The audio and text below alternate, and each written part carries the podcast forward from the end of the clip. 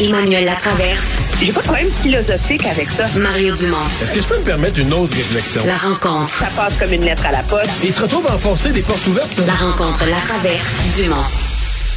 Bonjour Emmanuel. Bonjour Mario. Alors euh, vraiment là, euh, la surenchère des baisses d'impôts euh, qui est partie. Écoutez, c'était l'élection été déclenchée un dimanche, puis ce matin, comme on dit, lundi matin, 8h30, 9h moins quart, c'était parti les annonces de baisse d'impôts. Est-ce que les partis placent l'inflation, le portefeuille, le pouvoir d'achat comme le centre de la campagne?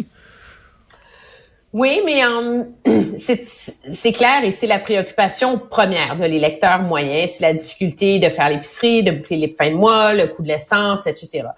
Mais il y a quelque chose de très clientéliste là, euh, dans l'idée d'y aller avec des baisses d'impôts, etc. Parce que objectivement parlant, c'est très régressif là, ces baisses d'impôts là je veux dire, la personne qui gagne 300 000 dollars par année va se ramasser à en avoir plus dans ses poches que la personne qui en a vraiment besoin. Donc, c'est une mesure extrêmement coûteuse pour les revenus de l'État qui finit par remettre de l'argent dans les poches de gens qui, dans le contexte de l'inflation, n'en ont pas. Si tu veux plaider que le Québec est surtaxé puis que c'est fini, on baisse les impôts tout le monde, je veux bien, mais moi, je trouve ça un peu fort de café de draper ça sous l'image de remettre de l'argent au Québec, du bouclier anti-inflation.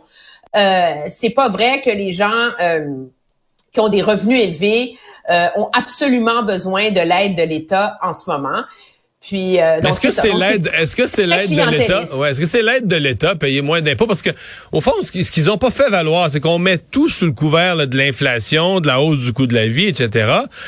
Mais moi, ce qui me concerne, on fait minimalement, on fait d'une pierre deux coups. Si on veut inciter, dans un contexte de pénurie de main-d'œuvre, si on veut inciter au travail, inciter les, les aînés à revenir au travail, inciter les gens à accepter plus de temps supplémentaire, inciter plus de gens à travailler plus, ben pénalise moins le travail, là, impose moins le travail, va chercher une moins grosse moins grosse tranche sur chaque heure de travail. Euh, il y aurait moyen de faire ça de manière plus ciblée, moi je trouve. Je veux dire, prenons l'exemple des aînés. Si vraiment tu veux convaincre des gens qui sont à la retraite, puis qui ont un revenu de pension ou quoi que ce soit, de revenir travailler. Euh, c'est pas nécessairement la baisse d'impôts qui va le mieux le faire. Le mieux le faire, c'est de leur dire que sur les premiers 20 000 dollars qu'ils gagnent dans l'année, ils seront pas taxés. Là, ces gens-là ont un vrai incitatif à revenir travailler, plutôt que la crainte que pallier de baisse d'impôts ou pas à laquelle ils vont être confrontés, c'est que si tu as un revenu de pension, par exemple, de 60 000 par année, que tu t'en vas travailler, gagner 25 000, tu viens de monter de palier. Et c'est là que les, et c'est la raison pour laquelle beaucoup de retraités veulent pas. Alors moi, je trouve que c'est très large comme mesure. Euh, c'est très électoraliste parce que tout le monde veut des baisses d'impôts. Puis sous le couvert d'aider les gens à lutter contre l'inflation, tu finis par aider tout le monde, qui finit par voter pour toi aussi. je m'excuse Mario, mais, moi je savais pas que le Québec était aussi riche que ça, qu'on a de la misère à, à, trouver des à trouver des profs, que les écoles tombent en ruine, qu'on a encore du manger mou dégueulasse en CHSLD, que les gens font la grève de la faim, que vraiment là, la priorité en ce moment, c'est d'aller donner des baisses d'impôts aux gens. Est-ce qu'il n'y a pas une passe à la palette? Parce que là, il y a trois partis. Là. Les, conservateurs l'avaient déjà dit. Là, aujourd'hui, les libéraux, la CAQ, des baisses d'impôts.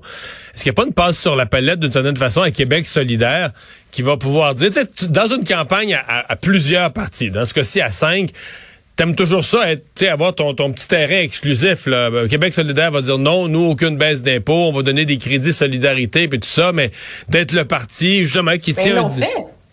Non, mais ça leur donne une espèce d'exclusivité, là. C'est sûr. Ben, aujourd'hui, dès que Gabriel Nadeau-Dubois a été questionné sur cette question-là, il dit, ben, vous voyez, libéraux, CAC, même combat, leur priorité, c'est les baisses d'impôts, alors que nous, plutôt que d'aider, donner de l'argent aux riches, on va avoir des mesures plus ciblées. Donc, en, en, en tout le monde sautant dans le bateau des baisses d'impôts, dans une course où on est dans une course au meilleur deuxième sur qui va être chef de l'opposition. On vient de donner un autre argument à Québec solidaire pour se définir comme la seule vraie alternative.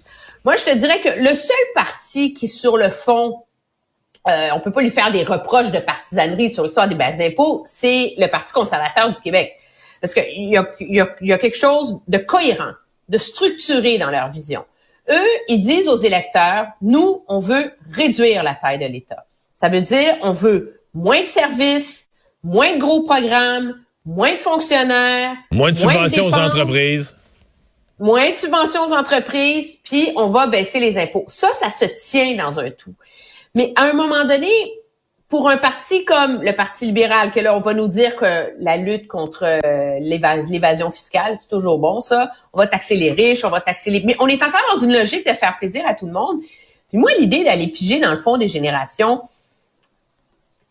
il y a un débat à avoir, OK, sur si euh, ce qu'on met dans le fond des générations doit toujours être aussi élevé que ce l'était dans le passé. Mais tant qu'à aller, tant qu'à priver les générations futures de ces revenus-là, ben, allons piger dans le fond des générations pour quelque chose de structurant.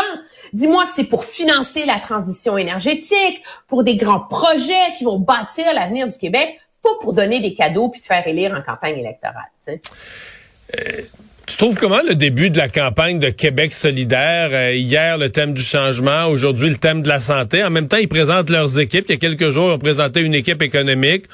Ça, euh, c'était discutable. Mais aujourd'hui, une équipe santé, quand même, euh, une, grappe de candidats autour du thème de la santé, une grappe de candidats intéressants. Ben, quand t'arrives, et le, moi, je trouve que jusqu'ici, ça fait deux jours, là, fait que, ça a le temps de changer, là. Mais jusqu'ici, Québec solidaire nous offre une euh, campagne rodée, professionnelle, compétente, préparée. Quand tu arrives pour parler de santé, tu as ton équipe santé, tu as là-dedans deux anciens directeurs de la santé publique, un médecin, une infirmière, une paramédic, une orthophoniste, et que ton message, c'est de dire, on va pas taponner les structures, là, le monde n'en peut plus. On va prendre ce qu'on a, on prend la voie du terrain pour mettre en place des mesures concrètes et simples, supposément, à mettre en œuvre. Je trouve que dans le message, là, ça fait un contraste très éloquent avec la CAQ et le Parti libéral. Ceci étant dit, Comment tu fais pour garder les CLSC ouverts 24 heures, 7 jours par semaine quand il manque déjà 5000 infirmières dans le réseau? Il y a une quadrature du cercle là-dedans que j'ai pas encore Est-ce que, est-ce que c'est la bonne... Il y a un peu de passé magique. Puis ils disent on s'occupe pas des structures, mais je veux dire, si tu défais progressivement les GMS, les GMF, pardon, le groupe de médecine familiale pour ramener les médecins vers les CLSC, c'est une affaire de structure. Les CLSC sont devenus beaucoup plus des centres de services communautaires, etc. Si en refais des cliniques avec des médecins dedans, c'est une transformation de structure par rapport à ce qui existe. Puis est-ce que c'est est-ce que le CLSC, moi je, je veux dire, j'ai énorme, tu peux pas avoir plus sceptique que moi avec euh, la médecine en CLSC, là, une médecine où on paye les médecins à l'heure, ils voient moins de médecins, ils voient moins de médecins par jour, on est ouvert dans des, heures extrêmement restreintes, tout ça. C'est de penser que c'est là l'avenir de tout désengorger. Je suis extrêmement sceptique, mais je suis très d'accord avec toi. Mais moi, ça fait, je le disais même avant le déclenchement, moi je trouvais que Québec solidaire, les tout, tout, tout, là, les choix de comté, c'est leur tournée, les choix de comté, les choix de messages, qui fait quoi, comment, les documents, ce qui sortent, c'est c'est pro, c'est professionnel. Tu vois que cette campagne là, elle a été bien ficelée. Par contre, ils ont l'air d'avoir une misère énorme avec leurs autobus. Terrible. Les autobus, hier, un autobus marchait pas. Aujourd'hui, c'est l'autre. Ils ont été obligés de le booster. De la misère avec les autobus, ça, c'est moins, euh, Mais, c'est moins rodé. là, le contraste est intéressant avec le Parti libéral, où Mme Anglade, tu sais, c'est deux partis qui veulent former l'opposition officielle on mise sur la crédibilité. Madame Anglade, elle n'est pas très populaire. Faut qu'elle mise sur l'équipe, la marque de commerce libérale.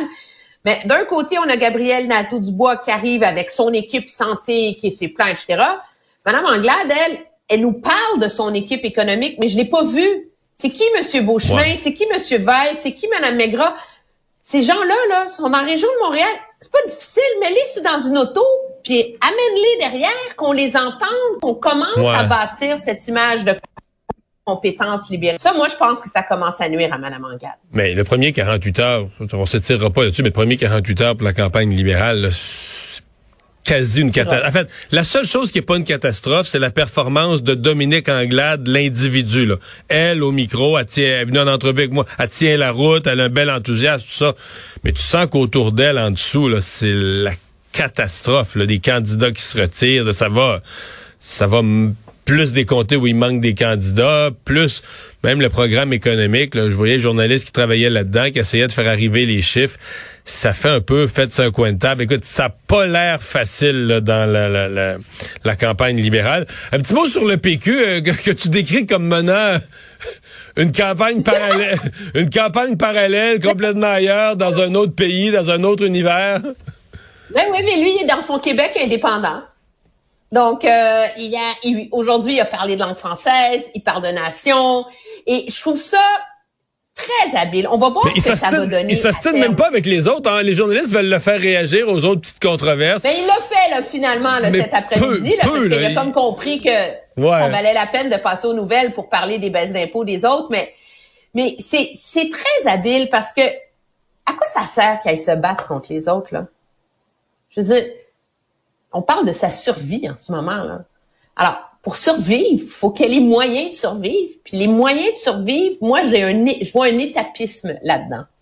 La première chose, c'est de ramener les vrais souverainistes, les, les Mathieu Bocoté de ce monde-là. Il y en a plein au Québec, là. Je veux dire, il faut les ramener au bercail. Il faut les convaincre que ça prend un PQ fort pour maintenir la pression nationaliste sur François Legault. Puis s'il réussit à faire ça, puis qu'il commence à monter, ben là, il pourra élargir son argumentaire pour un appel plus large vers les nationalistes déçus par le, le peu de victoires sur ce front de M. Legault face à Ottawa.